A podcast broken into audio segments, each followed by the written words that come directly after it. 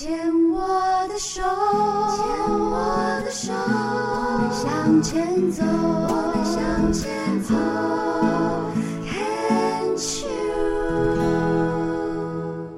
Can Cheers 牵手之声，欢迎收听由我 Debbie 姚代伟为大家主持的黛比的生命花园。大家好。今天来到节目当中的这一位呢，是在我们这个全癌联当中哦。其实全癌联为癌症病友跟病友家属做了很多很多的事情哦，举办了各式各样的活动。同时呢，不管是身体上面的一些健康资讯的分享，还有心理方面的志工辅导，甚至是嗯、有一些像身心整合的课程、广播剧的培训。那其中呢，也有一个。非常疗愈的团体叫做一人一故事剧团啊、那这样的一人一故事剧团也是希望透过类似戏剧的一个展现，把自己的生命故事在舞台上跟大家分享的一个展现，在当中也可以得到一些疗愈的作用。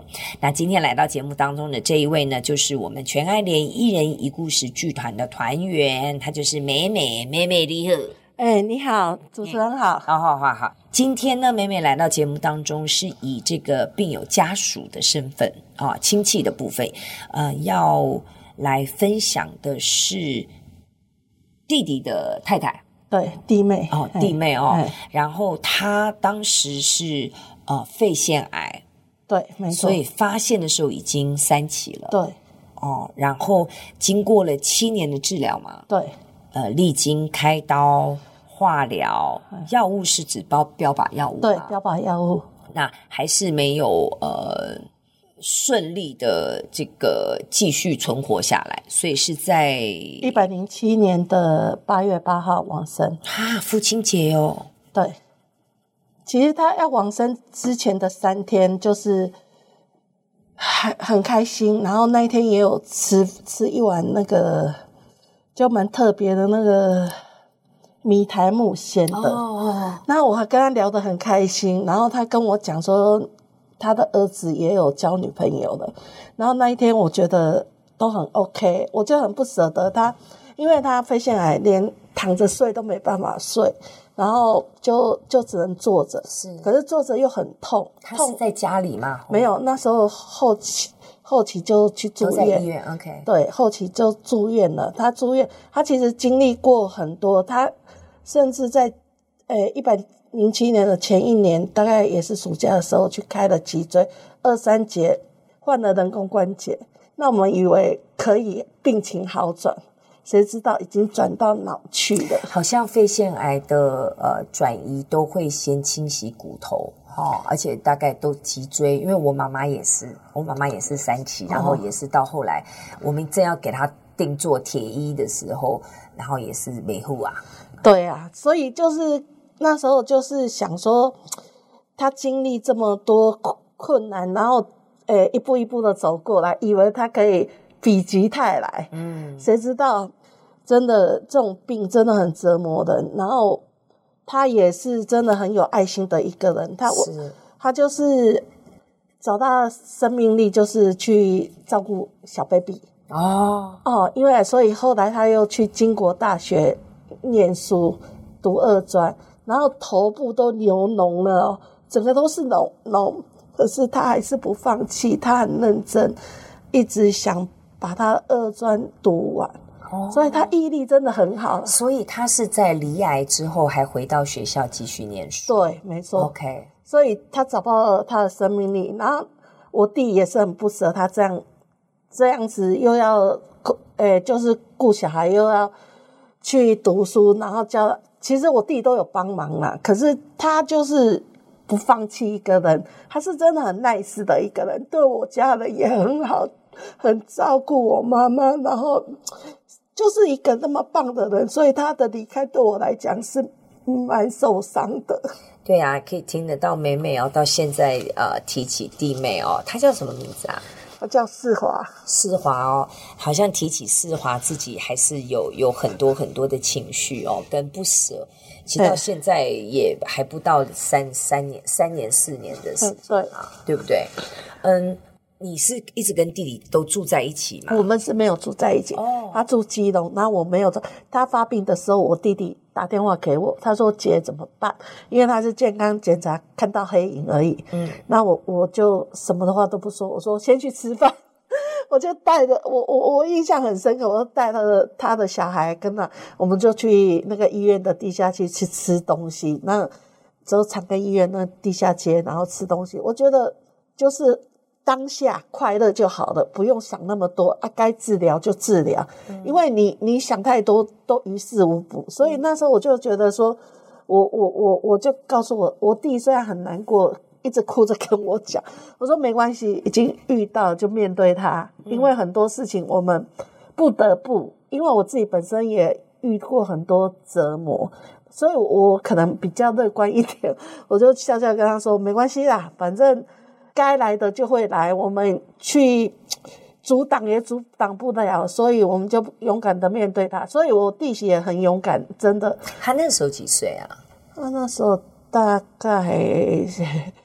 要怎么讲？他他是五七年次的哦，OK，小我一岁，应该是，呃、嗯嗯，我现在五十五嘛，他那时候在七年前应该是四十八、四十八呃岁而已。OK OK，嘿，那嗯，我们再往前推一点好了哦。他是怎么发现？他就是健康检查，对，他就是在一家面包店，然后因为。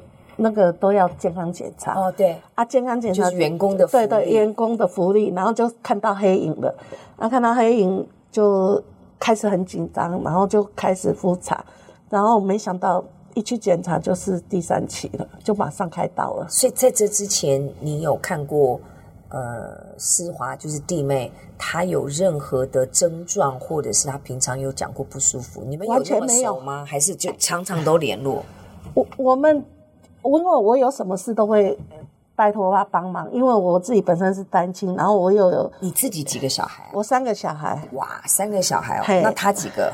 他两个，他两个小孩。OK，对，所以那因为你自己这样单亲的话，你自己还有其他的兄弟姐妹吗？有，我三个三个弟弟啊。哇，所以你是老大？对，我是老大。哟，那这个是老老几的？这老三的太太。哦，老三的太太这样子。你跟你这个老三的太太也是算最亲吗？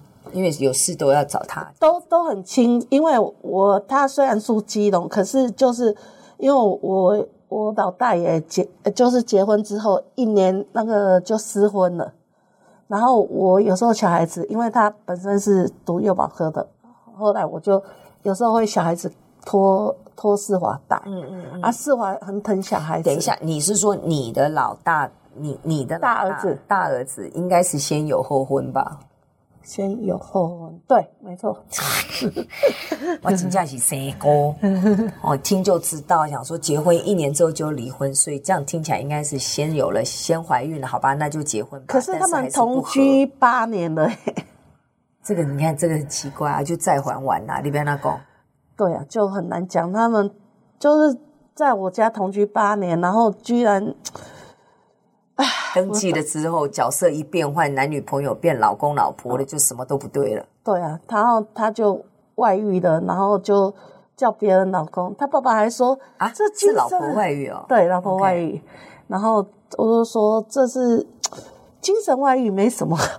我觉得这是道德观念的问题了，道德观跟个人价值观了。对对对对，个人价值观。那那所以离了婚之后，小朋友就留下来给爸爸。呃不，呃，离婚之后，他我们就他本来跟丈母娘那边住嘛，在高雄。后来我就说，那你回台北。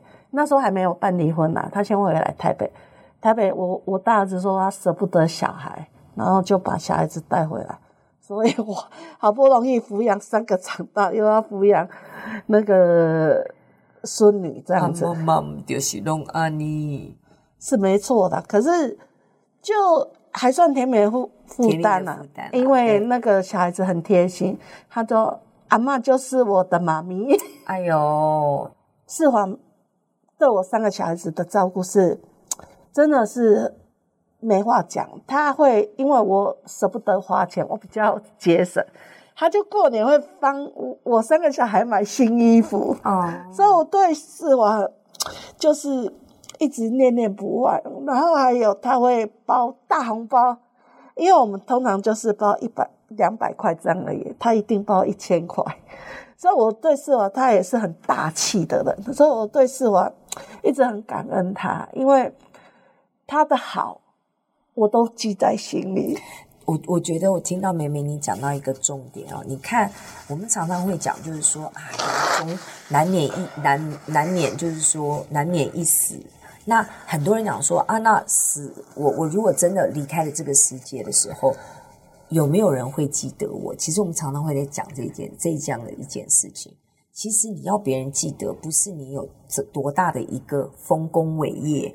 或是你是多大的一个功成名就，或者是你官要做多大，钱要赚多少，会被人记得。你会被人记住，只是你自己打从内心里的，也不是刻意的去做了一个动作。你是真心为人好，你就会被记住。你看世华现在已经离开了有有三四年了，那每每到现在讲到世华，讲到世华的这些动作。他也没有很刻意，也不是故意的要听你说一声谢，他就是看见了一个单亲的妈妈带了三个小孩子，然后自己过得会比较拮据，然后知道说要省钱，那他行有余力，他可以，他就默默，因为是自己，他把你当自己家人，他就是可以，所以过年到了，那我就帮你帮孩子们买新衣服，给孩子们一个大红包，他能做的也只有这样。你看美美可以记到现在。